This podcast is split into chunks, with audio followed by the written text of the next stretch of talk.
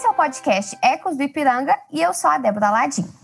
Você deve saber que todo 7 de setembro a gente comemora a independência do Brasil. Mas eu aposto que tem muita coisa sobre essa data tão importante que você nem imagina. Por isso, o Museu do Ipiranga criou esse podcast. Em sete episódios, eu vou conversar com especialistas no assunto para a gente conhecer um pouco mais sobre as diversas dimensões da memória da independência. E no episódio de hoje, a nossa convidada super especial é a Michele Monteiro.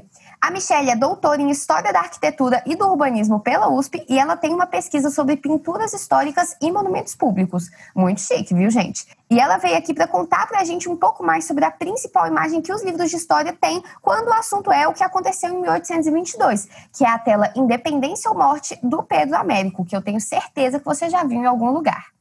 Tudo bem com você? Como você vai, Michele? Tudo bem. Seja bem-vinda. Muito obrigada, é um prazer falar com você. É, hoje você veio aqui para contar pra gente um pouco mais sobre a questão artística e eu queria saber como que a tela surgiu, né, a famosa tela do Pedro Américo, como que ela surgiu, qual o caminho que ela percorreu para chegar no Museu do Ipiranga, onde ela está hoje. Bom, a história dessa tela é bem interessante. Ela está muito relacionada à história do, da, do edifício do museu, né, que hoje é sede do museu. E a ideia de realizar esse quadro partiu do próprio pintor, Pedro Américo. É, o, Pe o, Pedro Américo era um pintor paraibano que é, foi professor da Academia Imperial de Belas Artes. É, ele havia feito vários outros quadros representando eventos da história do Brasil. É, e ele até pertencia ao círculo é, de amizade do imperador Dom Pedro II.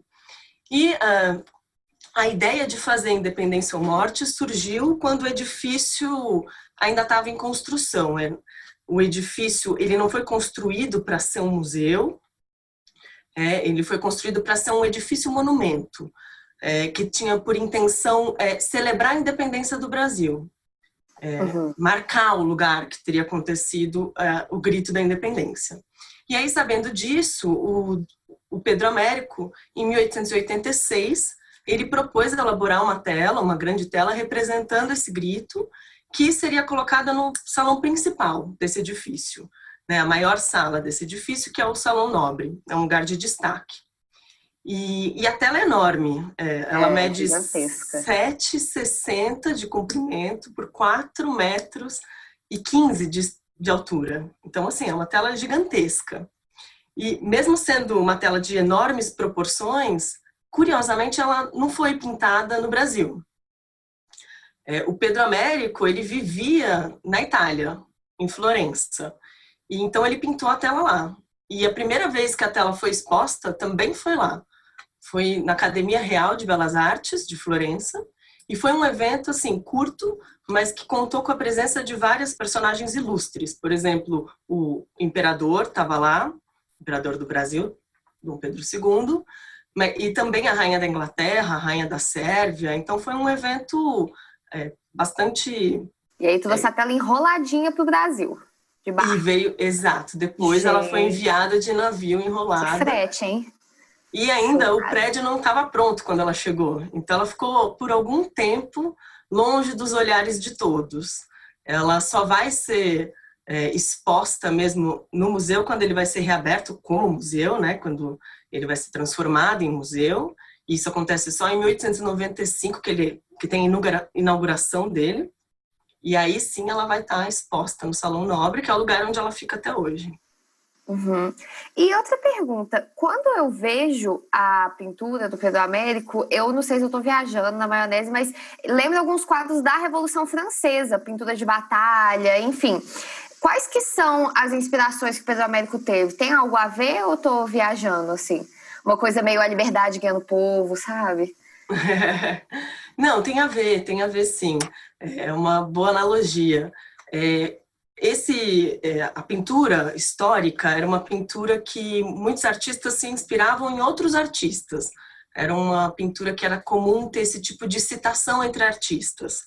É, então, o Pedro Américo ele vai ter várias referências para pintar esse quadro. Era uma maneira de mostrar até uma certa erudição do artista, né, quando ele citava outros, outros pintores. E o, um pintor muito conhecido nesse momento que o Pedro Américo está tá, tá idealizando essa obra é um artista francês chamado Ernest Meissonier. que era um artista de batalhas de Napoleão. E ele pintou um quadro é, que é muito parecido, a composição é muito parecida, que é um quadro chamado 1807, também conhecido como Batalha de Friedland, que é um quadro é, que aparece o Napoleão e que tem uma série de soldados correndo em cavalgada, então é muito semelhante à composição do que o Pedro Américo fez também. E interessante que esse quadro é muito menor que Independência ou Morte, ele tem dois metros e pouco, dois metros e quarenta por um metro e trinta de altura, e ele foi comprado por um colecionador norte-americano e, e depois foi doado, enfim, com o passar dos anos, e hoje ele pertence ao Metropolitan Museum of Arts de Nova York. Então, é um quadro que está nos Estados Unidos.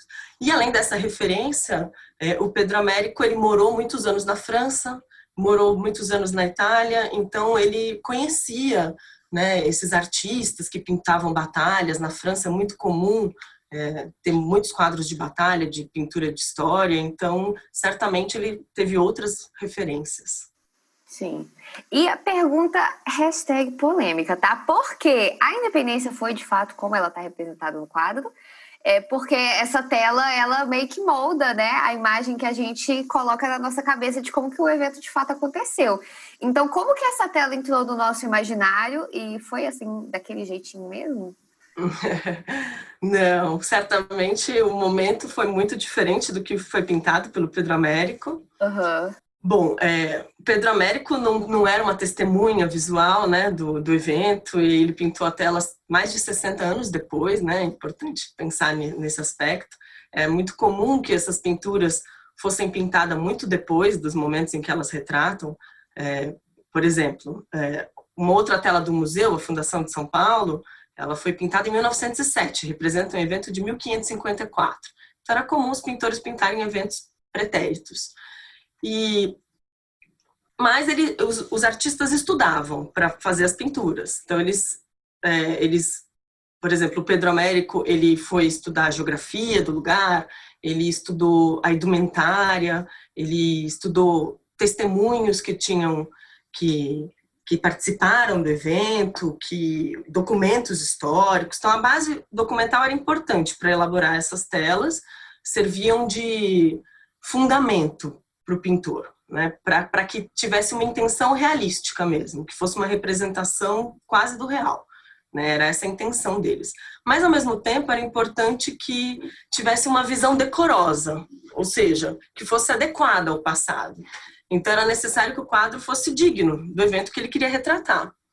Então, por exemplo, é, o Pedro Américo, em 1888, ele vai escrever um texto sobre o quadro, quando ele vai apresentar o quadro pela primeira vez, e ele vai apontar uma dessas, algumas dessas escolhas que ele fez para elaborar a tela.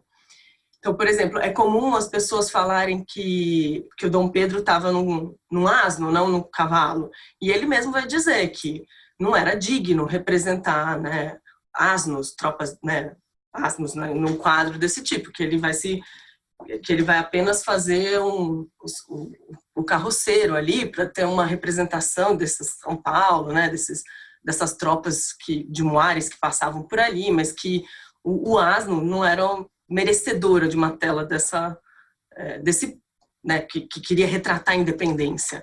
Ou mesmo é, comentam às vezes que o Dom Pedro estaria com algum problema intestinal no evento e ele Já fala... essa história. É, ele estava com diarreia, ele estava super passando mal, que não foi nada heróico. Mas, é, mas o, o, o, Pedro Américo vai dizer que isso era uma, um fato que não era merecedor de contemplação dos, das pessoas no futuro, então que era indigna da história contrária àquela intenção, porque ele chamava a pintura tinha que ter uma intenção moral. Né? É, então, além da verdade, tinha que ter essa, tinha que estar baseada nas leis, nas convenções artísticas. Então, era importante essas referências aos outros artistas. Então, era uma mistura de documentação histórica para dar um embasamento é, é, documental, mas ao mesmo tempo é, dignidade, convenção artística. Então a pintura já foi feita para entrar no imaginário da população e moldar como que a gente ia lembrar. da lembrar, entre aspas, né, da independência. Sim, exatamente. E por é. que, dentre tantas pinturas sobre essa temática, por que, que essa do Pedro Américo ficou, ficou tão é, lendária e é a primeira que vem na nossa cabeça e é mais relacionada com o acontecimento? É, realmente essa, essa pintura é, ela é muito central no imaginário das pessoas, né? Ela é muito mais lembrada do que, por exemplo, uma outra pintura é, do Murro, que pertence ao que chama Proclamação da Independência, que pertence ao Museu Imperial é, de Petrópolis, é, ou de estátuas equestres que tomem o mesmo assunto. E, mas essa imagem, ela ocupa o imaginário das pessoas. É, em primeiro lugar, se deve ao próprio museu, né? o espaço que ela ocupa no museu. O museu serviu e serve até hoje como um espaço de consagração de, de obras. E, além disso, no centenário da independência, em 1922, o museu foi inteiramente reformulado. O diretor da época, o Afonso Tonelli, vai construir uma narrativa é, visual por meio de pinturas, esculturas, e narrando a história do Brasil, desde a colonização até a independência. O ponto ápice dessa trajetória que ele vai criar é justamente independência ou morte. Então, ela vai ocupar um lugar central no museu, no imaginário das pessoas. E, além disso, é, nesse mesmo momento, no centenário da independência, é, foi construído um monumento, um monumento à independência, que fica ali em frente ao, ao museu. E nesse monumento é, foi um concurso público que contaram, vários artistas participaram, e o artista vencedor, que é o Héctor Ximenes, ele vai propor um, um monumento que tem a tela em alto relevo, né, de frente para o riacho. Então, assim, além de estar dentro do museu, a tela ganhou um, o espaço é, da cidade, né? Não é exatamente a, uma reprodução da tela, é uma, uma releitura da tela, mas tem alguns traços que fazem a gente realmente lembrar da tela do Pedro Américo. Além disso, né, outras coisas importantes para ela ocupar é, o imaginário das pessoas é o fato dela ter sido muito reproduzida, é, reproduzida em objetos de cotidiano, selos postais é, e principalmente materiais didáticos. Ela vai ser muito reproduzida em livros é, e isso tudo acaba contribuindo para que ela ocupe esse espaço. Até teve um filme em 1972 que tem o título Independência ou Morte, que em uma cena até recompõe basicamente o quadro como Pedro Américo filme. teria pintado. É. Vou assistir depois. E outra, Michelle, você pesquisa, tem uma pesquisa super profunda sobre essa pintura, sobre essa obra em específico. E o que, que a gente sabe hoje sobre ela que não era conhecido? Quais são as descobertas mais recentes sobre a independência ou morte, o quadro?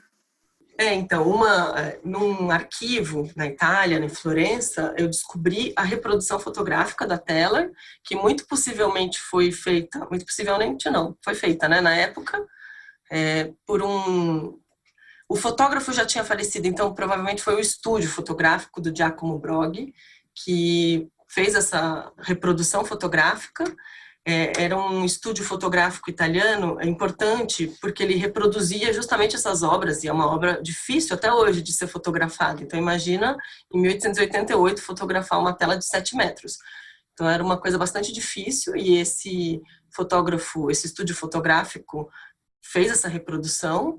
É, eu acredito até que ela serviu depois para reproduzir a tela em outros é, eventos e em outras publicações, por exemplo, em 1889, quando o Pedro Américo tinha a intenção de levar a tela para a Exposição Universal de Paris e acabou não levando, é, essa tela foi reproduzida, por exemplo, numa enciclopédia, no verbete sobre o Brasil, em que a tela aparece a sua reprodução. Então, assim, provavelmente essa reprodução fotográfica serviu para divulgar essa tela. Então, esse, esse estúdio fotográfico, eles inclusive vendiam reproduções de telas. Uhum. E o Pedro Américo, ele fez a tela, tipo, por livre vontade ou foi encomendada para ele? Não, então, a ideia partiu dele, né? Os artistas tentavam, tentavam adquirir encomendas, de maneira ah, geral, entendi. porque era uma fonte de renda interessante, de consagração também, de né? Ter uma tela... É ter uma Desse tela desse tamanho. Então, assim, foi encomendada, mas foi assim, teve um empurrãozinho do Pedro Américo. Ele Sim. que foi lá se oferecer e, enfim, até inicialmente havia uma contenção de gastos, então não se sabia se, se deveria ou não uh, contratar o Pedro Américo, e daí a própria imprensa vai contribuir falando, não, a gente precisa de uma tela, de um artista, desse artista Aí ele importante. fez autopromoção para conseguir é, o job? Sim. esperto, bobo nem nada, né? Gente, não sabia. E quais que têm sido assim as, as descobertas que você teve, que outros pesquisadores sobre a pintura que você acha que deveriam estar nos livros, que você acha curiosas, interessantes e que não são amplamente divulgadas? Olha, eu acho que a, essa parte da, da, das outras referências é interessante, né? As referências artísticas, porque eu acho que muitas pessoas confundem é, a tela como um retrato do real, né? E então, isso acho que é uma coisa que causa muita confusão. Então, acho que isso seria interessante de ver que é, um, é uma relação artística, um diálogo entre artistas, muitas vezes, né?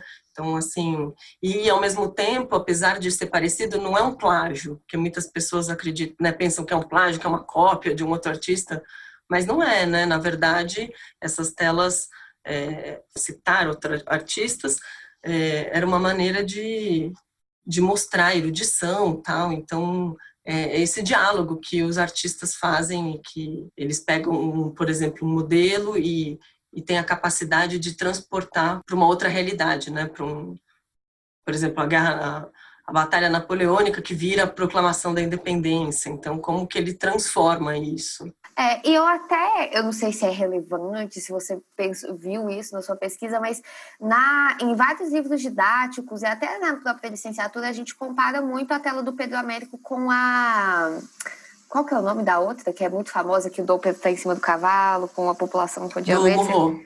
Sim, é, porque comparam justamente no aspecto de cada artista escolheu um lado da, do mesmo evento para retratar, né? Um gostou o lado mais belicoso, que foi o Pedro Américo, né? Tipo, a conquista, porque a gente cria essa imagem muitas vezes de uma independência pacífica que foi só o Dom Pedro chegar e falar: hum, estou com vontade de ter um país independente hoje. Só que não foi assim, né? Teve todo um conflito. Enquanto o Borro, o outro artista, ele escolheu mostrar um monarca próximo do povo, enfim. Eu não sei se vocês veem esse tipo de coisa, se é relevante, porque eu acho muito interessante, né? Um mesmo evento que já foi apropriado tantas e tantas vezes, já foi representado, enfim.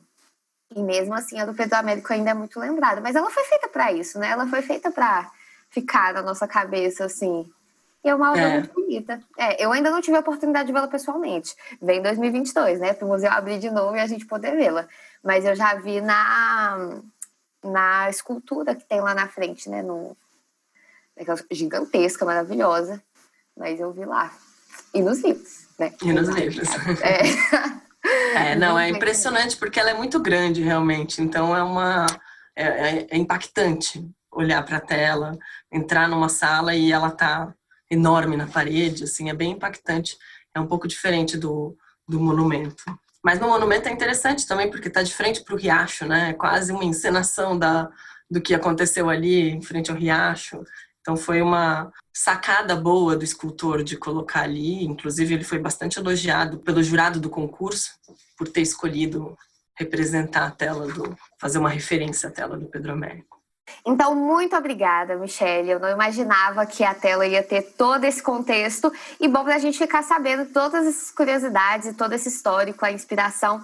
Enfim, e se você ficou curioso para saber mais sobre a independência do Brasil, é só acompanhar os próximos episódios aqui do podcast. Esse foi só o episódio 1, ainda vai ter mais seis e eu espero vocês nos próximos, viu?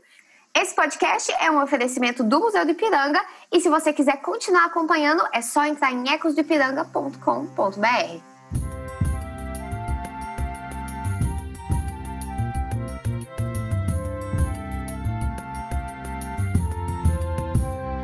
podcast foi um oferecimento do Museu de Ipiranga e foi gravado remotamente para respeitar o isolamento social.